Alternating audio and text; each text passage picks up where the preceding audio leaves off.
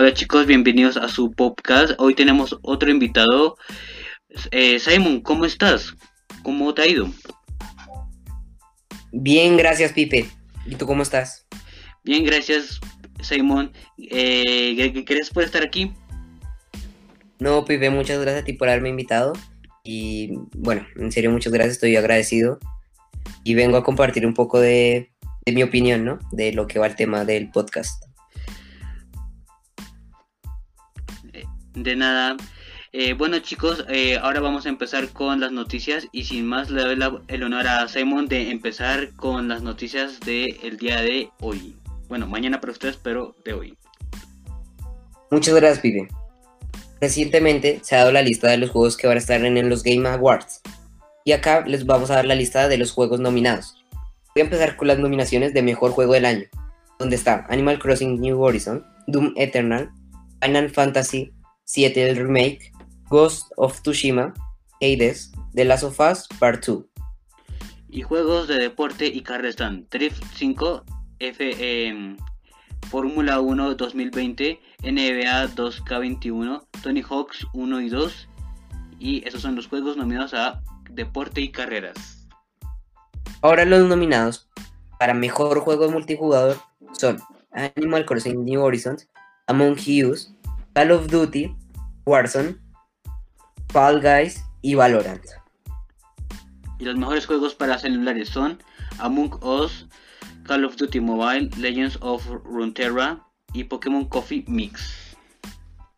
Y por último, los mejores juegos de acción nominados y aventura son Assassin's Creed Valhalla, Ghost of Tsushima, Spider-Man Miles Morales, Ori and the Wild Wisp, Star Wars Jedi, Fallen Order y The Last of Us 2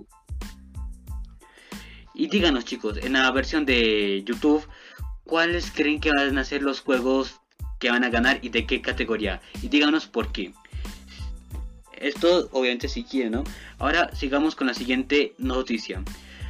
Pues ahorita hay un supuesto rumor, bueno, casi como una confirmación indirecta de que ya se ha dicho, o sea, ya sabe cuál va a ser la próxima aparición, o la primera aparición de Deadpool dentro del universo cinematográfico de Marvel. Y no chicos, no es Deadpool 3, va a ser en una se supone que va a ser en la segunda película de, Doctor Strange, ya que esta película va a tocar temas del multiverso y, y etc. Y, la verdad, eh, en mi opinión, esta noticia es un poco rara, ya que eh, Kevin Feige, el presidente de Marvel Studios, dijo que no tenían planeado sacar nada de X-Men por lo que era, o sea, ahorita. Lo, lo, cual sí se me hace un poco raro este movimiento que ahorita está haciendo Marvel y Disney con esta película y es un poco misterioso todo lo que está manejando con esta película, desde mi, punto de vista. Y entre enero y marzo, eh, DC va a publicar un evento llamado Future of States. ¿De qué se trata este evento? Bueno, este evento va a reunir los lectores, ya que el evento se trata de cómics se va a crear una línea temporal que va a ser casi igual a la del multiverso de DC, solo que va a tener algunos cambios, va a tener algunos pequeños cambios en cuanto al, en cuanto al evento. El evento está planeado para salir en enero, pero como ya he dicho, estamos entre enero y marzo. Ok, bueno, gracias Simon. Ahora, eh, sin más chicos, pasemos al tema principal y igual que con las noticias también le quiero dar el honor a Simon de empezar con esta parte del podcast. Ok, pibe, muchas gracias. Bueno, el tema de hoy va a ser de los juegos físicos y digitales. Entonces, vamos a dar nuestras opiniones sobre estos. Bueno, principalmente yo tengo eh, varios puntos positivos y negativos de los dos. En cuanto a los juegos físicos, mi punto positivo es el hecho de la experiencia y como de las emociones, de abrir un juego, ver las guías, el arte interior, tener el cartullo. Yo creo que son experiencias sobre todo. También un punto positivo es el espacio, ya que estos juegos no llegan a ocupar mucho espacio en la consola, evitando problemas de tener que ir a comprar espacio, etc.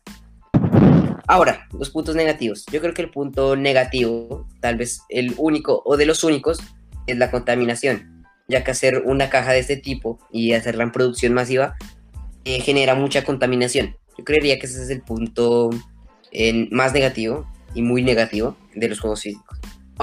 en los juegos digitales también hay puntos positivos y negativos. Entre lo positivo está el hecho de la contaminación, ya que estos, al ser totalmente virtuales, no se necesita hacer producción exagerada de plásticos, etc. Ahora, lo, lo punto positivo, lo cual en mi opinión hace que sea peor un juego digital, es el hecho de que te hacen comprar más. No solo por el hecho que hay juegos actualmente que ya ocupan más de 80 gigas, lo cual hace necesario y obligatorio comprar memoria expandibles en el caso de Nintendo Switch, un disco duro en el caso de PlayStation y en el caso de Xbox es necesario comprar un tipo de expansión exclusiva de Xbox que te cuesta casi lo mismo que una Xbox One. Entonces yo creo que eso es un punto negativo y no solo eso, ya que si quieres, por ejemplo, probar un juego, ya que no todos poseen demo, que la demo es hecha para probar los juegos, ya que como sabemos los juegos son muy caros y no son muy accesibles para todo el mundo, pues a veces queremos ver eh, como algo de lo que vamos a comprar, ¿sí? Entonces los juegos digitales eh, poco a poco están perdiendo su funcionalidad, ya que no, no hay forma de poder dos personas estar jugando al mismo tiempo ni de probarlo. O sea, para poder jugar dos personas al mismo tiempo es 100% necesario tener que comprar el juego, lo cual en mi opinión es un punto negativo y hace que no sea tan agradable tener que comprar juegos digitales.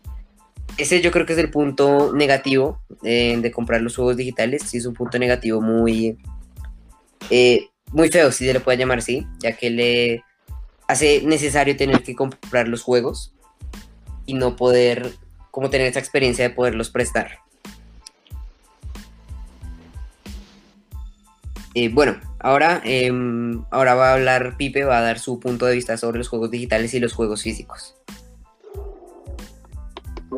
Ok chicos, pues para empezar, em, yo sí prefiero más el formato físico ya que es como lo que dijo Simon, eh, o sea, por las experiencias que te da y también por el efecto nostalgia y también por muchísimos factores, pues, por ejemplo, llegar a abrirla, ver los manuales, que eso ya casi no se hace, pero eso, e, eso también gustaba muchísimo. Ver el disco, meterlo a la consola y ya jugar ahí el juego y exprimirle todo lo que tuviese el, el juego. Cosa que en la versión digital, eh, pues la versión digital es chévere, pero es como que, desde mi punto de vista, obvio, obvio, como que se le pierde como cierto cariño al, al juego y a y a todo lo que trae el juego eh, en general. Pero, pero otro contra, por decirlo así, de, de la... Bueno, el contra más grande que tiene la, el formato físico es que también ocupan muchísimo espacio. O sea, por ejemplo, aquí en... Donde, los tengas, ya sea en una repisa o en... O, en, un armario o, así, ¿no? Porque uno puede tener muchísimos juegos, pero el problema el problema es que a veces uno no sabe dónde tenerlos y algo así, cosa que en la versión de digital ya se lleva un gran punto porque ocupa así muchísimo espacio en, la memoria, pero no, pero no ocupa muchísimo espacio aquí, por ejemplo, no sé, en tu habitación o en el o en el ático, no sé, donde los donde uno los esté guardando, entonces en mi opinión, ese sí es un gran contra, eh, aparte de, de que del del formato físico. Y del y del formato digital hay un hay un contra que no sé no sé a ustedes pero a mí se me bastante grisa donde risa donde hay veces donde el juego se traba igual que en el que, que, que como si estuviese físico entonces eso es muy gracioso. Así a, a, mí sí me ha llegado a, pasar varias veces eh, no sé a ustedes o incluso a Simon si le ha llegado a pasar pero a mí sí me ha llegado a pasar varias veces, entonces es, en, mi opinión eso es como muy gracioso por parte de la versión digital.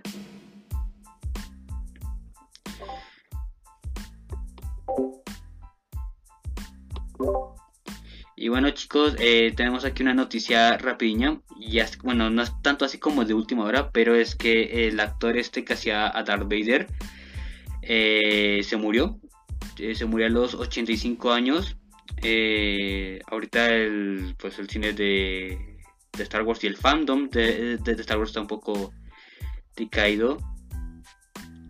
Eh, murió Dave Pro, eh, Prose, creo que lo, espero haberlo pronunciado bien. Y no, pues que descanse en paz, ¿no? Y ya chicos, ya por esto sería... Mm, ya, ya, ya sería todo por parte del podcast. Aquí nos despedimos. Yo, eh, yo quisiera decir algo antes de acabar. Ok, eh, Quisiera agradecerte, Pipe, por haberme invitado, por haber estado acá un rato en el canal de Pipe Games y en el podcast. Y muchas gracias por haberme escuchado. Por eh, les recomiendo seguirnos en la fanpage que estará en la descripción de YouTube. Y ya, muchas gracias por haberme invitado, Pipe, a tu podcast. No, no gracias Simon por estar aquí. Y, chicos, también les voy a dejar el, link de, de, los, de los canales de nuestros canales, como tanto de, Twitch y de YouTube, por la, eh, por, la versión de Spotify y también por la de YouTube, si le quieren echar también unos vistazos ahí. Entonces, bueno, sin más, eh, nos despedimos y hasta la próxima chicos. Gracias por escucharnos y bye.